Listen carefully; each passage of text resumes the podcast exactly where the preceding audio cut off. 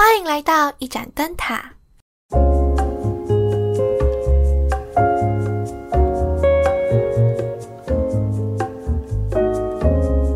各位好久不见，各位过得好吗？过了那么久，我可能会有很多东西想要分享。其实之前都有录一些东西，但是常常录一录就会觉得啊，好难剪啊。因为我希望我输出的音档是可以很流畅，然后同样的事情不要说第二遍的。然后我自己叽呱讲完之后，就会觉得嗯，好难剪，懒得剪，然后放着放着就啊，不想理它了。所以今天呢，我决定，我希望我可以原音输出，不要再修来修去了。好，刚刚说到有很多东西要分享，反正呢，今天是我。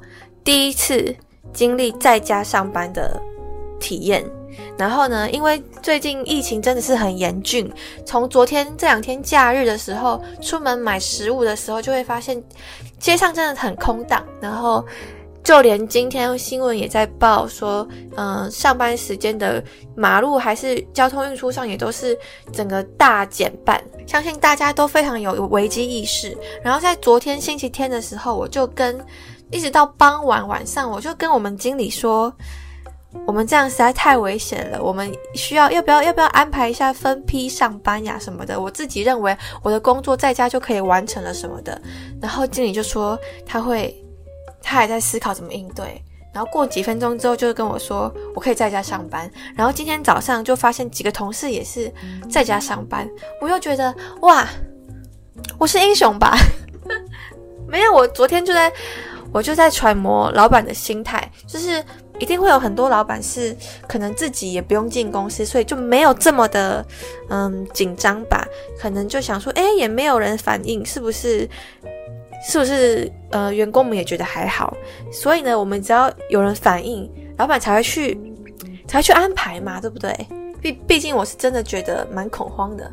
好，那说到。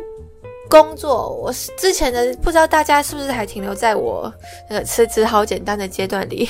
其实我四月初的时候找到了我第二份工作，虽然工作不到一个月，但是我可以明显的感受出这份工作跟前一份工作对我来说的差别，就是整体的氛围跟我在里面的角色都不太一样。我想要来分享一下，就是。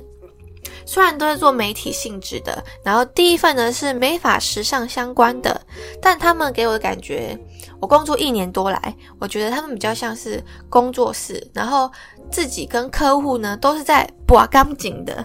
然后会为了厂商做很多小事，比如说可能会加入一大堆厂商的群组，可能我们跟什么厂商，我们跟什么厂商，每一个厂商都有自己的群组。然后当然是说要联络、要要东西，什么都蛮方便的，但是就是少了一点那个公司制度的感觉。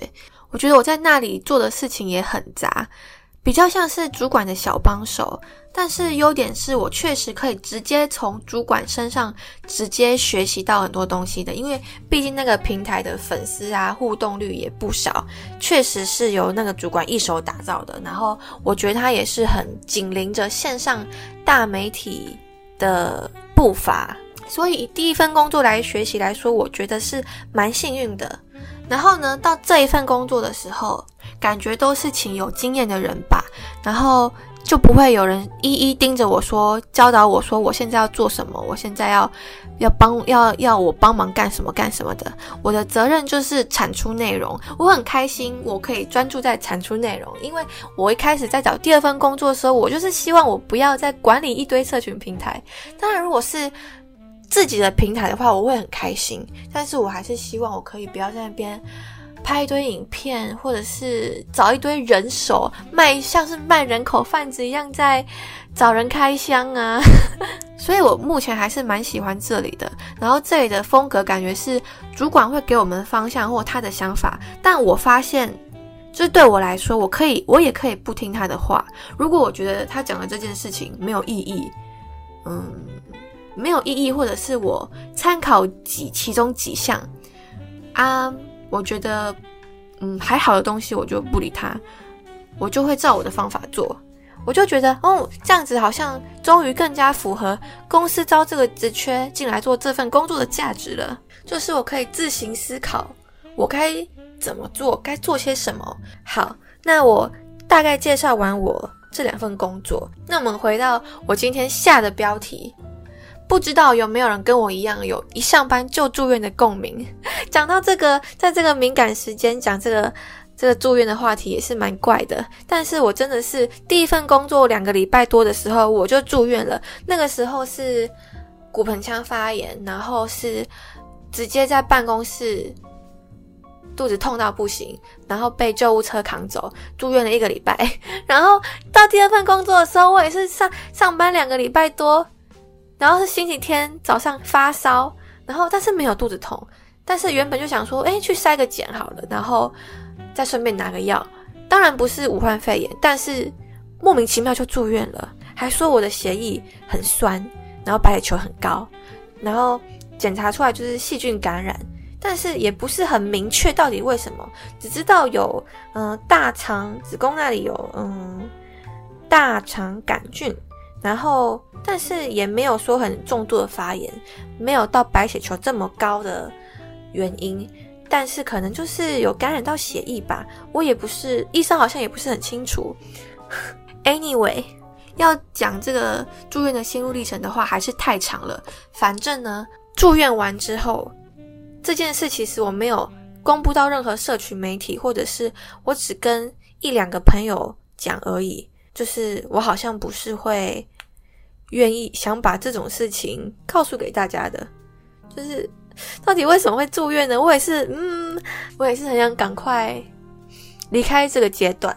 所以后来后来呢，反正我今天主要想要分享的就是我在一直在思考为什么会发炎。可能除了我的子宫内膜异位症，不知道有没有关系？可能也是内裤都没洗干净，还是屁屁没有洗干净吗？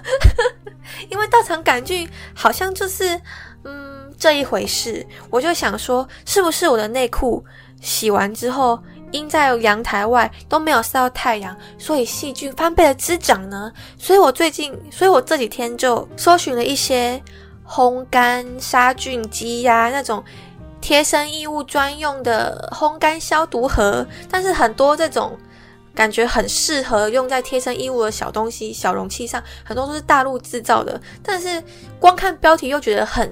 很贴合，就是又可以烘干又可以消毒。但是呢，我还有就是上迪卡发问诶，就是有人就建议我说，还是买宝宝用的奶瓶机吧。我又开始看奶瓶机，然后我觉得，嗯，形状比较符合的又有点太大了，很像很像另外买一个烤箱的感觉。因为它当然是可能有牌子的台湾制的，然后什么飞利浦紫外线灯管啊，就是蛮有保障的，但还是有点大。所以后来我又看到。消毒盒就是舍去掉烘衣功能的话，体积就不用这么大。一开始我是看到一个可以单独把灯管拆下来拿去照射其他东西一个盒子，但是那个好像评价真的蛮好的，但是有点便宜，五百九十多块而已。然后可能就是轻便吧，但是都没有货了。后来呢，我就找到五九 S，也是台湾品牌吧。这个牌子蛮有趣的，他还有去国外拿奖品，国外比赛得奖哦。然后，但他的理念是，嗯，他是以嗯性爱玩具的消毒为出发点的，所以他好像是为了要消毒那些玩具而出生的一个品牌。然后渐渐的有到奶瓶机跟贴身衣物机，所以就是反正就是有牌子，然后价格跟。它的设计看起来都蛮有保障的，所以我最后就买了一个五九 S 贴身衣物消毒箱。对，它就是一个箱子，但是我刚买，就是还没到。我很期待可以拍个开箱，拍个开箱，然后顺便同整我的私密处保养大全。但是这就是我目前嗯。积极在进行的一个方向，我也不知道是不是这个部分的问题。反正呢，目前就是要消毒我的内裤，以深紫外线消毒我的内裤，杀菌所有细菌。啊，报告到这里。然后，那如果对这方面也有感兴趣，也可以跟我一起讨论，嗯，烘碗机消毒盒的这部分呢，欢迎也可以到 Apple Podcast 底下留言给我哟。